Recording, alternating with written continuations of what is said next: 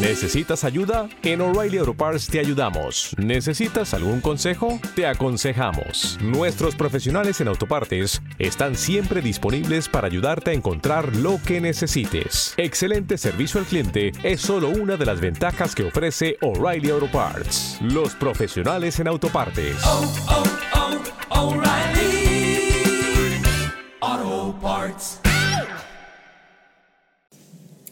Hola a todos. Bienvenidos a un nuevo capítulo.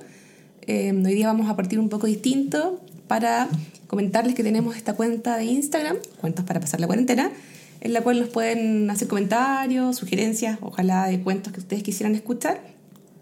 Creamos una, una lista de Spotify con las canciones que van puestas en cada cuento, así que pueden ir a pegarle una revisada ahí al, al Spotify y escuchar estas canciones que con dedicación le hemos puesto a cada una de las lecturas.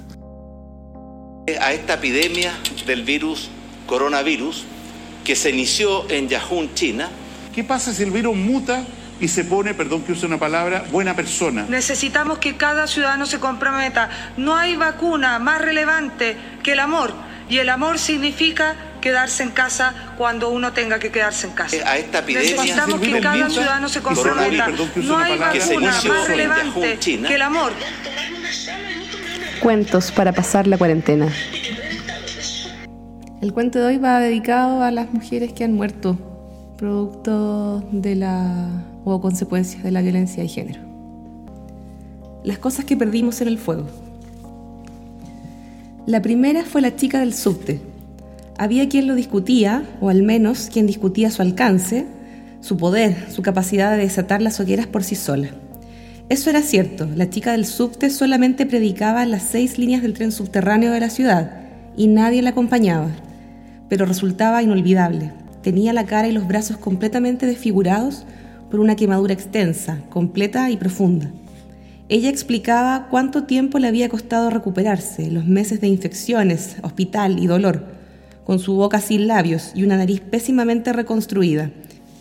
Le quedaba un solo ojo, el otro era un hueco de piel, y la cara toda, la cabeza, el cuello, una máscara marrón recorrida por telarañas. En la nuca conservaba un mechón de pelo largo, lo que acrecentaba el efecto máscara, la única parte de la cabeza que el fuego no había alcanzado. Tampoco había alcanzado las manos, que eran morenas y siempre estaban un poco sucias por manipular el dinero que mendigaba. Su método era audaz. Subía al vagón y saludaba a los pasajeros con un beso si no eran muchos, si la mayoría viajaba sentada. Algunos apartaban la cara con disgusto, hasta con un grito ahogado. Algunos aceptaban el beso sintiéndose bien consigo mismos. Otros apenas dejaban que el asco les erizara la piel de los brazos, y si ella lo notaba, en verano, cuando podía verle la piel al aire, acariciaba con los dedos mugrientos los pelitos asustados y sonreía con su boca que era un tajo. Incluso había quienes se bajaban del vagón cuando la veían subir, aquellos que ya conocían el método, que no querían el beso de esa cara horrible. La chica del subte además se vestía con jeans ajustados, blusas transparentes, incluso sandalias con tacos cuando hacía calor. Llevaba pulseras y cadenitas colgando del cuello. Que su cuerpo fuera sensual resultaba inexplicablemente ofensivo. Cuando pedía dinero lo dejaba muy en claro, no estaba juntando para cirugías plásticas, no tenían sentido, nunca volvería a tener una cara normal, lo sabía. Pedía solamente para sus gastos, para el alquiler, la comida. Nadie le daba trabajo con una cara así, ni siquiera para puestos donde no hiciera falta verla. Y siempre, cuando terminaba de contar sus días de hospital, nombraba al hombre que la había quemado, Juan Martín Pozzi, su marido. Llevaba tres años casada con él, no tenían hijos. Él creía que ella lo engañaba y tenía razón, estaba por abandonarlo. Para evitarlo, él la arruinó, que no fuera de nadie más entonces, y mientras dormía le echó alcohol en la cara y le acercó el encendedor. Cuando ella no podía hablar, cuando estaba en el hospital y todos esperaban que muriera, Pozzi dijo que se había quemado sola, se había derramado el alcohol en una pelea, había intentado fumar un cigarrillo todavía mojada. Y le creyeron, sonreía la chica del subte, con su boca sin labios, su boca de reptil. Hasta mi papá le creyó. Ni bien pudo hablar en el hospital, contó la verdad. Él estaba preso. Cuando se iba del vagón la gente no hablaba de la chica quemada, pero el silencio en que quedaban, roto por las sacudidas sobre los rieles, decía que asco, qué miedo, no voy a olvidarme más de ella, ¿cómo se puede vivir así? A lo mejor no fue la chica del subte la que desencadenó todo, pero fue quien introdujo la idea en su familia, creía Silvina. Fue una tarde de domingo, volvían con su madre del cine, una excursión rara, casi nunca salían juntas. La chica del subte dio sus besos y contó su historia en el vagón. Cuando terminó agradeció y se bajó en la siguiente estación. No le siguió su partida el habitual silencio incómodo y avergonzado. Un chico, no podía tener más de 20 años, empezó a decir, qué manipuladora, qué asquerosa, qué necesidad. También hacía chistes. Silvina recordó que su madre, alta y con su pelo corto y gris, todo su aspecto de autoridad y potencia, cruzó el pasillo del vagón hasta donde estaba el chico, casi sin tambalear, aunque el vagón se sacudía como siempre, y le dio un puñetazo a la nariz, un golpe decidido y profesional que lo hizo sangrar y gritar, Vieja hija de puta, ¿qué te pasa? Pero su madre no respondió, ni al chico que lloraba de dolor, ni a los pasajeros que dudaban entre insultarla o ayudar. Silvina recordaba la mirada rápida, la orden silenciosa de sus ojos y cómo las dos salieron corriendo, no bien las puertas se abrieron, y siguieron corriendo por las escaleras a pesar de que Silvina estaba poco entrenada y se cansaba enseguida, correr la hacía toser, y su madre tenía ya más de 60 años. Nadie la seguía, pero eso no lo supieron hasta estar en la calle, en la esquina transitadísima de Corrientes y Puyredón, y se metieron entre la gente para evitar y despistar a algún guardia o incluso a la policía. Después de 200 metros se dieron cuenta que estaban a salvo. Silvina no podía olvidar la carcajada alegre, aliviada de su madre. Hacía años que no la veía tan feliz. Hicieron falta Lucila y la epidemia que desató, sin embargo, para que llegaran las hogueras. Lucila era modelo y era muy hermosa, pero sobre todo era extrañamente encantadora. En las entrevistas de la televisión parecía distraída e inocente, pero tenía respuestas inteligentes y audaces, y por eso también se hizo famosa. Medio famosa. Famosa del todo se hizo cuando anunció su noviazgo con Mario Ponte, el 7 de Unidos de Córdoba, un club de segunda división que había llegado heroicamente a primera y se había mantenido entre los mejores durante dos torneos, gracias a un equipo, pero sobre todo gracias a Mario, que era un jugador extraordinario que había rechazado ofertas de clubes europeos de puro leal, aunque algunos especialistas decían que a los 32 y con el nivel de competencia de los campeonatos europeos, era mejor para Mario convertirse en una leyenda local que en un fracaso transatlántico. Lucila parecía enamorada y aunque la pareja tenía mucha cobertura en los medios, no se le prestaba demasiada atención. Era perfecta y parecía feliz y sencillamente faltaba drama. Ella consiguió mejores contratos para publicidades y era la que cerraba todos los desfiles. Él se compró un auto carísimo. El drama llegó una madrugada cuando sacaron a Lucila en camilla del departamento que compartía con Ponte. Tenía el 70% del cuerpo quemado y dijeron que no iba a sobrevivir. Sobrevivió una semana. Silvina recordaba vagamente los informes en los noticieros, las charlas en las oficinas. Él la había quemado durante una pelea. Igual que a la chica del subte, le había vaciado una botella de alcohol sobre el cuerpo, ella estaba en la cama, y después le echó un fósforo encendido sobre el cuerpo desnudo. La dejó arder unos minutos y la cubrió con la colta. Después llamó a la ambulancia. Dijo, como el marido de la chica del subte, que había sido ella. Por eso cuando de verdad las mujeres empezaron a quemarse, nadie les creyó, pensaba Silvina, mientras esperaba el colectivo. No podía usar su propio auto cuando visitaba a su madre, la podían seguir. Creían que estaban protegiendo a sus hombres, que todavía les tenían miedo, que estaban choqueadas y no podían decir la verdad. Costó mucho conseguir las hogueras. Ahora que había una hoguera por semana, Todavía nadie sabía ni qué decir ni cómo detenerlas, salvo lo de siempre, controles, policía, vigilancia. Pero no servía. Una vez le había dicho una amiga anoréxica Silvina, no pueden obligarte a comer. Si pueden, le había contestado Silvina, te pueden poner suero, una sonda. Sí, pero no pueden controlarte todo el tiempo. Cortás la sonda, cortás el suero. Nadie puede vigilarte 24 horas. La gente duerme. Era cierto, esa compañera de colegio se había muerto finalmente. Silvina se sentó con la mochila sobre las piernas. Se alegró de no tener que viajar parada. Siempre tenía miedo de que alguien le abriera la mochila y se diera cuenta de lo que cargaba. Hicieron falta muchas mujeres quemadas para que empezaran las hogueras. Es contagio, explicaban los expertos en violencia de género en diarios y revistas, y radios y televisión, y donde pudieran hablar. Era tan complejo informar, decían, porque por un lado hay que alertar sobre los femicidios, y por otro se provocan estos efectos parecidos a los que ocurren con los suicidios entre adolescentes. Hombres que quemaban a sus novias, esposas, amantes por todo el país, con alcohol la mayoría de las veces como ponte, por lo demás héroe de muchos, pero también con ácido, y un caso particularmente horrible, la mujer había sido arrojada sobre un neumático en llamas que ardía en medio de una ruta por alguna protesta de trabajadores. Pero Silvina y su madre recién se movilizaron, y sin consultarlo entre ellas, cuando pasó lo de Lorena Pérez y su hija. las últimas asesinadas antes de la primera hoguera. El padre, antes de suicidarse, le había pegado fuego a la madre e hija con el ya clásico método de la botella de alcohol. No las conocían, pero Silvina y su madre fueron al hospital a tratar de visitarlas, a protestar en la puerta. Ahí se encontraron. Y ahí estaba también la chica del subte. Pero ya no estaba sola. La acompañaba un grupo de mujeres de distintas edades, ninguna de ellas quemada. Cuando llegaron las cámaras, la chica del subte y sus compañeras se acercaron a la luz. Ella contó su historia, las otras asentían y aplaudían. La chica del subte dijo algo impresionante, brutal. Si siguen así, los hombres se van a tener que acostumbrar. La mayoría de las mujeres van a ser como yo, si no se mueren. Estaría bueno, ¿no? Una belleza nueva. La mamá de Silvina se acercó a la chica del subte y a sus compañeras cuando se retiraron las cámaras. Había varias mujeres de más de 60 años. A Silvina le sorprendió verlas dispuestas a pasar la noche en la calle, acampar en la vereda y pintar sus carteles que pedían basta de quemarnos. Ella también se quedó y por la mañana fue a la oficina sin dormir. Sus compañeros ni estaban enterados de la incineración de la madre y la niña. Se están acostumbrando, pensó Silvina. Lo de la niñita les da un poco más de impresión, pero solo eso, un poco. Estuvo toda la tarde mandándole mensajes a su madre, pero no le contestó ninguno. Era bastante mala para los mensajes de texto, así que Silvina no se alarmó. Por la noche llamó a su casa y tampoco la encontró. ¿Seguiría en la puerta del hospital? Fue a buscarla, pero las mujeres habían abandonado el campamento. Quedaban apenas unos fibrones abandonados y paquetes vacíos de galletitas que el viento arremolinaba. Venía una tormenta y Silvina volvió lo más rápido que pudo hasta su casa porque había dejado las ventanas abiertas. La niña y su madre habían muerto durante la noche. Silvina participó de su primera hoguera en un campo de la Ruta 3.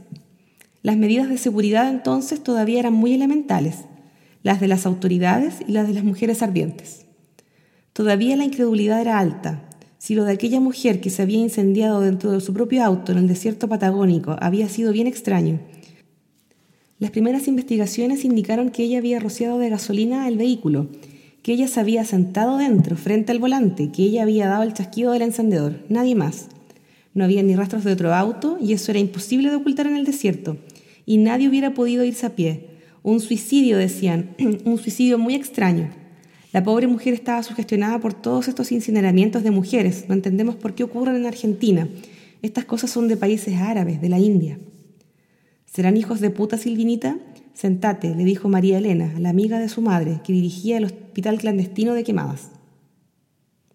Ahí, lejos de la ciudad, en el casco de la vieja estancia de su familia, rodeada de vacas y soya. Yo no sé por qué esta muchacha, en vez de contactarse con nosotras, hizo lo que hizo, pero bueno, a lo mejor se quería morir, era su derecho. Pero que estos hijos de puta digan que los incineramientos son de los árabes, de los indios. María Elena se secó las manos, estaba pelando duraznos para una torta y miró a Silvina a los ojos.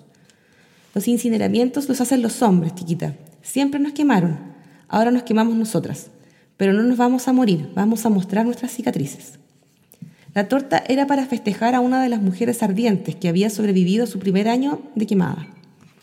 Algunas de las mujeres que iban a la hoguera preferían recuperarse en un hospital, pero muchas elegían los centros clandestinos como los de María Elena. Había algunos otros, Silvina no estaba segura de cuántos. El problema es que no nos creen. Les decimos que nos quemamos porque queremos y no nos creen. Por supuesto, no podemos hacer que hablen las chicas que están internadas acá. Podemos ir presas. Podemos filmar una ceremonia, dijo Silvina. Ya lo pensamos, pero sería invadir la privacidad de las chicas. De acuerdo, pero si alguna quiere que la vean, y podemos pedirle que vaya a la hoguera con, no sé, una máscara, un antifaz, si quiere taparse la cara. ¿Y si distinguen dónde queda el lugar? Ay María, la Pampa es todo igual. Si la ceremonia se hace en el campo, ¿cómo van a saber dónde queda? Así, casi sin pensarlo, Silvina decidió hacerse cargo de la filmación, cuando alguna chica quisiera que su quema fuera difundida. María Elena se contactó con ella menos de un mes después del ofrecimiento. Sería la única autorizada en la ceremonia a entrar con un equipo electrónico. Silvina llegó en auto, entonces todavía era bastante seguro usarlo. La ruta 3 estaba casi vacía, apenas se cruzaban algunos camiones. Podía escuchar música y tratar de no pensar. En su madre, otra jefa de hospital clandestino en una casa enorme al sur de la ciudad de Buenos Aires. Su madre, siempre arriesgada y atrevida, tanto más que ella, que seguía trabajando en la oficina y no se atrevía a unirse a las mujeres. En su padre, muerto cuando ella era chica, un hombre bueno y algo torpe. Ni se te ocurra pensar que hago esto por culpa de tu padre, le había dicho una vez su madre. en el patio de la casa hospital durante un descanso mientras infeccionaba los antibióticos que Silvina le había traído. Tu padre era un hombre delicioso, jamás me hizo sufrir. En su exnovio, a quien había abandonado al mismo tiempo que supo definitiva la radicalización de su madre, porque él las pondría en peligro, lo sabía, era inevitable. En si tenía que traicionarlas ella misma, desbaratar la locura desde adentro. ¿Desde cuándo era un derecho quemarse viva? ¿Por qué tenía que respetarlas? La ceremonia fue al atardecer. Silvina usó la función video de una cámara de fotos. Los teléfonos estaban prohibidos y ella no tenía una cámara mejor. Tampoco quería comprar una nueva por si era rastreada. Filmó todo. Las mujeres preparando la pira con enormes ramas secas de los árboles del campo, el fuego alimentado con diarios y gasolina hasta que alcanzaba más de un metro de altura. Estaban campo adentro, una arboleda y la casa ocultaba la ceremonia de la ruta. El otro camino a la derecha quedaba demasiado lejos. No había vecinos ni peones, ya no es ahora. Cuando cayó el sol, la mujer elegida caminó hacia el fuego, lentamente, Silvina pensó que iba a arrepentirse porque lloraba. Había elegido una canción para su ceremonia, que las demás, unas diez pocas, cantaban. Ahí va tu cuerpo al fuego, ahí va, lo consume pronto, lo acaba sin tocarlo. Pero no se arrepintió. La mujer entró al fuego como a una pileta de natación. Se zambulló, dispuesta a sumergirse. No había duda que lo hacía por voluntad propia. Una voluntad supersticiosa o incitada, pero propia. Ardió apenas 20 segundos. Cumplido ese plazo, dos mujeres protegidas por amiato la sacaron de entre las llamas y la llevaron corriendo al hospital clandestino. Silvina detuvo la filmación antes de que pudiera verse el edificio. Esa noche lo subió a internet. Al día siguiente, millones de personas lo habían visto. Silvina tomó el colectivo. Su madre ya no era la jefa de hospital clandestino en el sur. Había tenido que mudarse cuando los padres enfurecidos de una mujer que gritaban «Tiene hijos, tiene hijos», descubrieron que se escondía detrás de esa casa de piedra, centenaria que alguna vez había sido una residencia para ancianos. Su madre había logrado escapar del allanamiento. La vecina de la casa era una colaboradora de las mujeres ardientes, activa y al mismo tiempo distante como Silvana, y la habían reubicado como enfermera en un hospital clandestino de Belgrano. Después de un año entero de allanamientos, creían que la ciudad era más segura que los parajes alejados. También había caído el hospital de María Elena, aunque nunca descubrieron que la estancia había sido escenario de hogueras porque en el campo nada hay más común que quemar pastizales y hojas. Siempre iban a encontrar un pasto y suelo quemado. Los jueces expedían órdenes de allanamiento con mucha facilidad, y a pesar de las protestas, las mujeres sin familia, o que sencillamente andaban solas por la calle, caían bajo la sospecha. La policía acostumbraba hacerles abrir sus bolsos, mochilas, baúles del auto cuando ellos lo deseaban, en cualquier momento, en cualquier lugar. El acoso había sido peor, de una hoguera cada cinco meses registrada, con mujeres que acudían a los hospitales normales, se pasó al estado actual, de una por semana. Y tal como esa compañera de colegio le había dicho Silvina, las mujeres estaban arreglando para escapar de la vigilancia notablemente bien. Los campos seguían siendo enormes y no se podían revisar con satélite constantemente. Y además todo el mundo tiene un precio. Si podían ingresar al país toneladas de drogas, ¿cómo no iban a dejar pasar autos con más bidones de nafta que lo razonable? Eso era todo lo necesario, porque las ramas para las hogueras estaban ahí, en la locación, y el deseo de las mujeres lo llevaban consigo. No se va a detener, había dicho la chica del subte en un programa de entrevistas de televisión. Vean el lado bueno, decía, y se reía con su boca de reptil. Por lo menos ya no hay trata de mujeres, porque nadie quiere un monstruo quemado, y tampoco quieren a estas locas argentinas que un día van y se prenden fuego, y capaz que le pegan fuego al cliente también. Una noche, mientras esperaba el llamado de su madre, que le había encargado antibióticos, Silvina los conseguía haciendo la ronda por hospitales de la ciudad donde trabajaban colaboradoras de las mujeres ardientes. Silvina tuvo ganas de hablar con su exnovio. Tenía la boca llena de whisky y la nariz de humo de cigarrillos y del olor de la grasa furacinada, la que se usaba para las quemaduras, que no se iba nunca, como no se iba el de carne humana quemada, que era muy difícil de describir, sobre todo porque más que nada olía a gasolina, aunque detrás había algo más, inolvidable y extrañamente cálido. Pero se contuvo la había visto en la calle con otra chica. Eso ahora no significaba nada. Muchas mujeres tratan de no estar solas en la calle para no ser molestadas por la policía. Todo era distinto desde las hogueras. Hacía apenas semanas las primeras mujeres ardientes sobrevivientes habían empezado a mostrarse en público, a tomar el colectivo, a comprar en el supermercado, a tomar taxis y subterráneos, a abrir cuentas de banco y disfrutar de un café en las veredas de los bares, con las horribles caras iluminadas por el sol de la tarde con los dedos a veces sin alguna falange sosteniendo la taza. ¿Les darían trabajo? ¿Cuándo llegaría el mundo ideal de hombres y monstruos? Silvina había visitado a María Elena en la cárcel. Al principio ella y su madre temieron que las otras reclusas la atacaran, pero no, la trataban inusitadamente bien. Es que yo hablo con las chicas, les cuento que a nosotras las mujeres siempre nos quemaron, que nos quemaron durante cuatro siglos. No lo pueden creer, no sabían nada de los juicios a las brujas, ¿se dan cuenta? La educación en este país se fue a la mierda, pero tienen interés, pobrecitas, quieren saber. ¿Qué quieren saber? preguntó Silvina. Y quieren saber cuándo van a parar las hogueras. ¿Y cuándo van a parar? Ay, qué sé yo, hija, por mí que no paren nunca. La sala de visitas de la cárcel era un galpón con varias mesas y tres sillas cada una, una para la presa, dos para las visitantes. María Elena hablaba en voz baja, no confiaba en las guardias.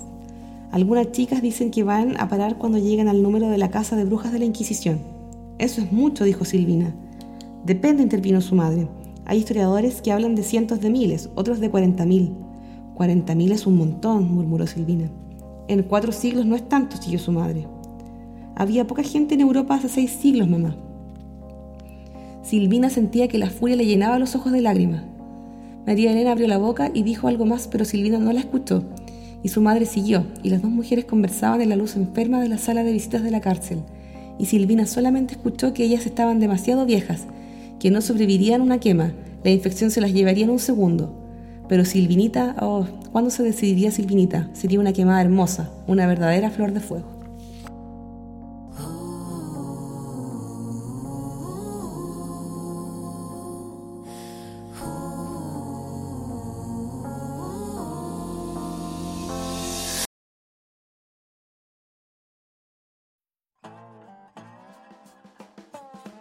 Ya, bueno, una ¿Por qué? explicación previa que nos volvimos a repetir a Mariana Enrique.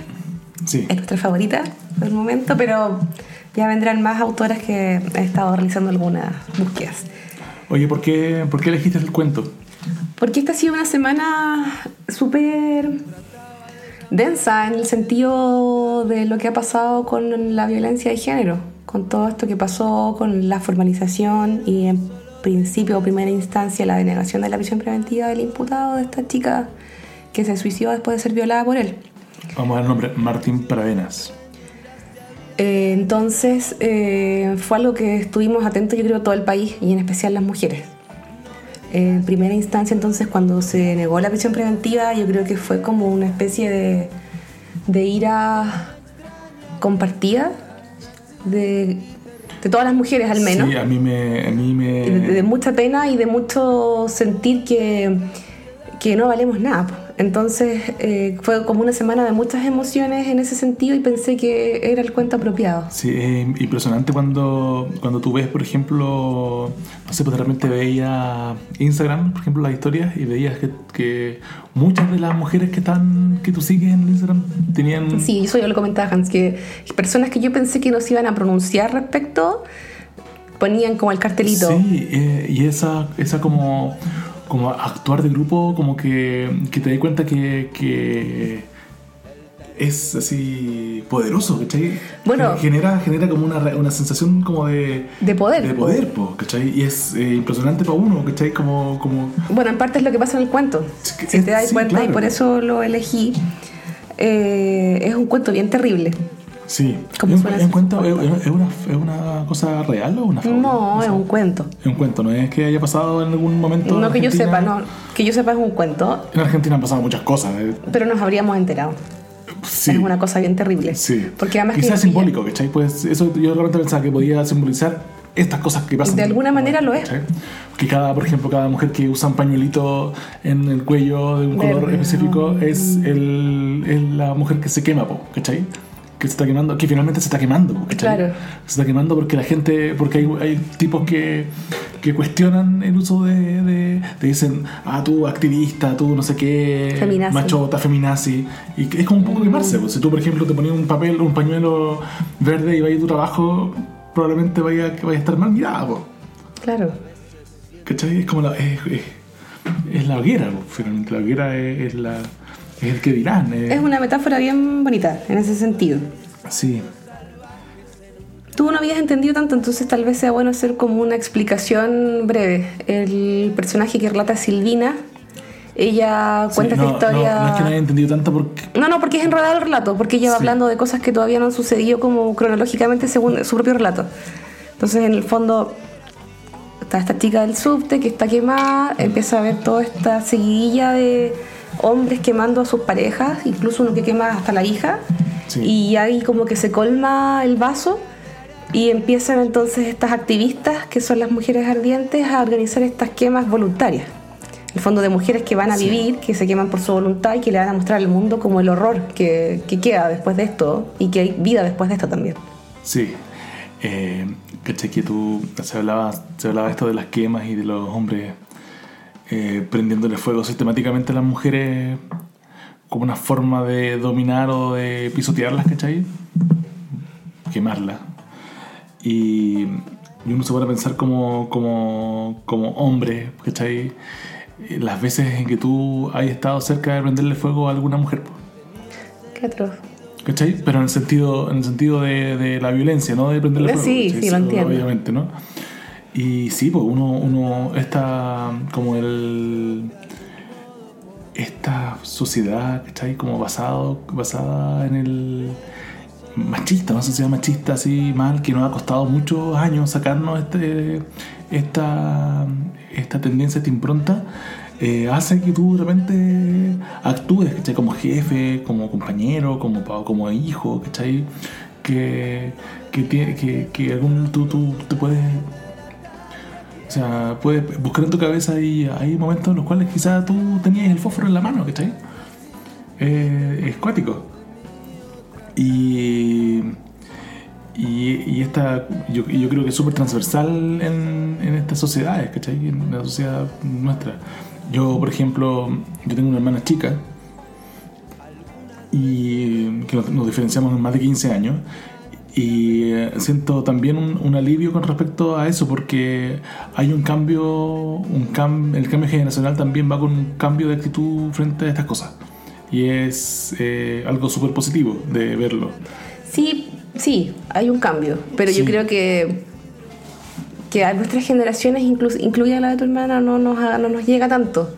Creo que ese cambio se va a notar más después, ¿fijáis? Sí, pero vamos Porque tú ahora como que seguís viendo que gente, jo- o sea, joven, relativamente joven como somos nosotros, sigue igual de Sí. machista, eh, aunque de alguna manera lo, lo disfrazan. Sí, Eh, el, el hecho, no sé, pues, de que ahora los hombres eh, cocinen no significa que no sean machistas, ¿cachai? Como que todavía Oh. hay muchas otras cosas que no hay.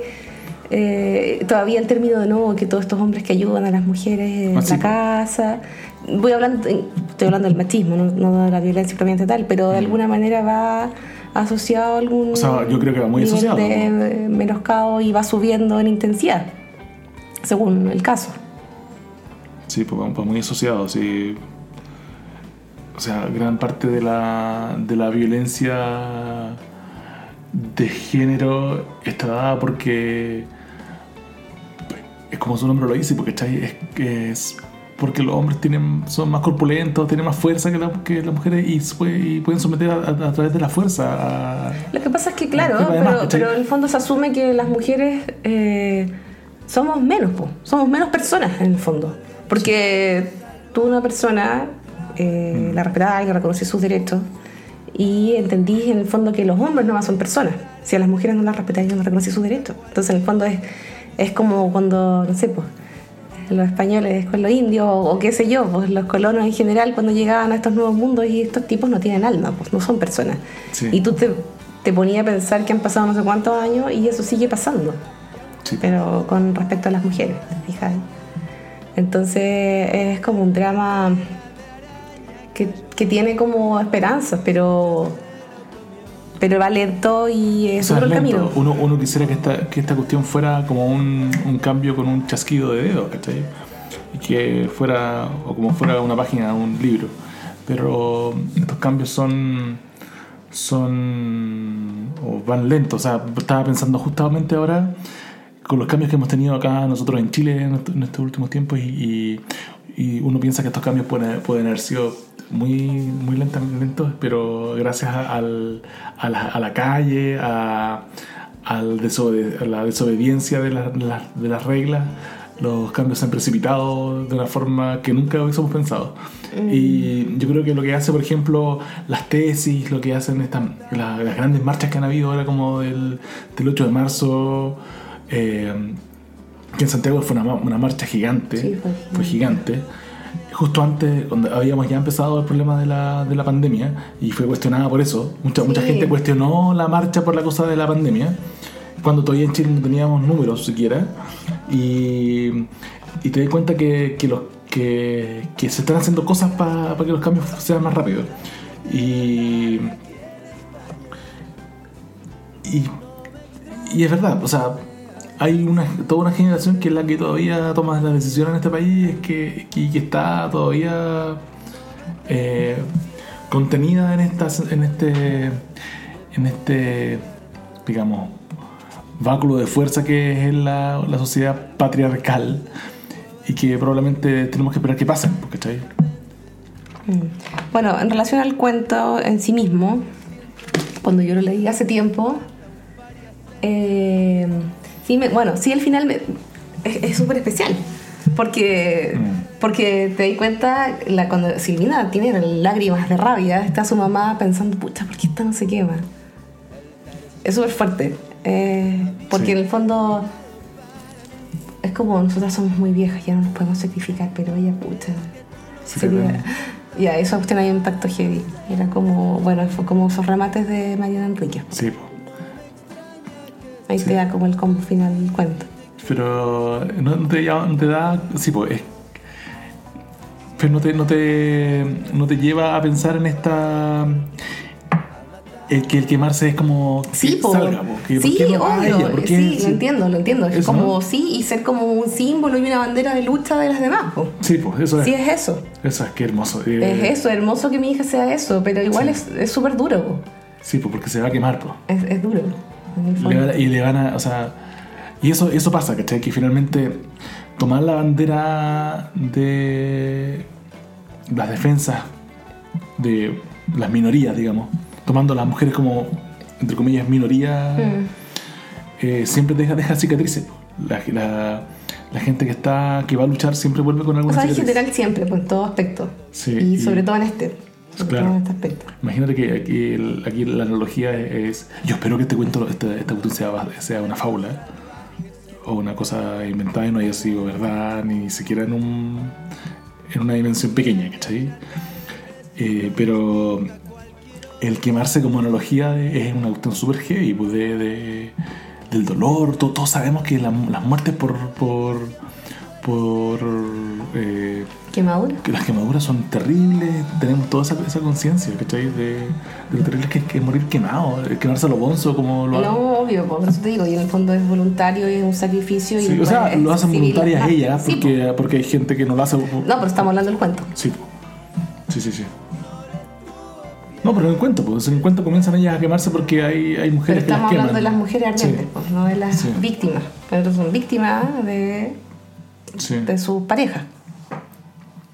sí, un cuento. Y te fijáis que además es que sí, y es como imagínate, era más encima, después de todas estas hogueras de las mujeres ardientes, la policía ya era como un acoso constante contra las mujeres. Y es como, imagínate, peor entonces, es peor aún, porque como que las mujeres no pueden decir lo que quieren hacer, hay que estar controlándolas. Entonces es una analogía súper buena de cómo pasa en general. Sí, Así que eso, estrellitas para el cuento.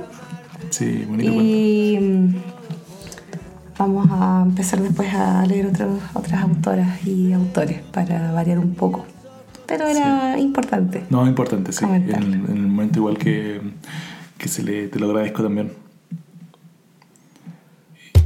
Bueno, Bien. y los esperamos en la próxima edición de, esta, de estos cuentos para pasar la cuarentena.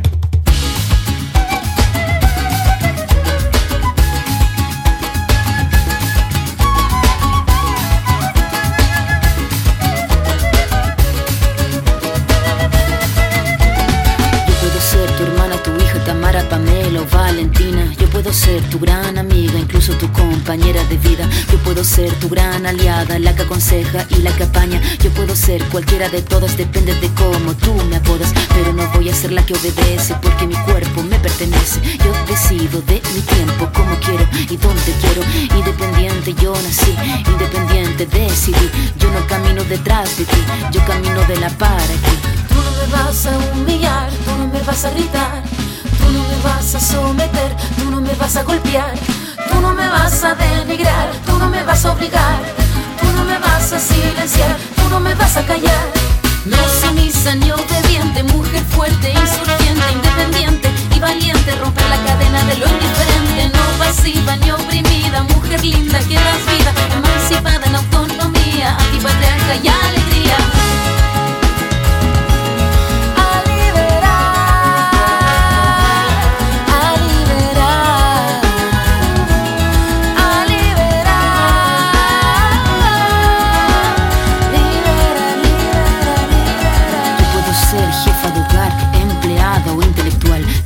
Ser protagonista de nuestra historia y la que agita la gente, la comunidad, la que despierta la vecindad, la que organiza la economía de su casa, de su familia.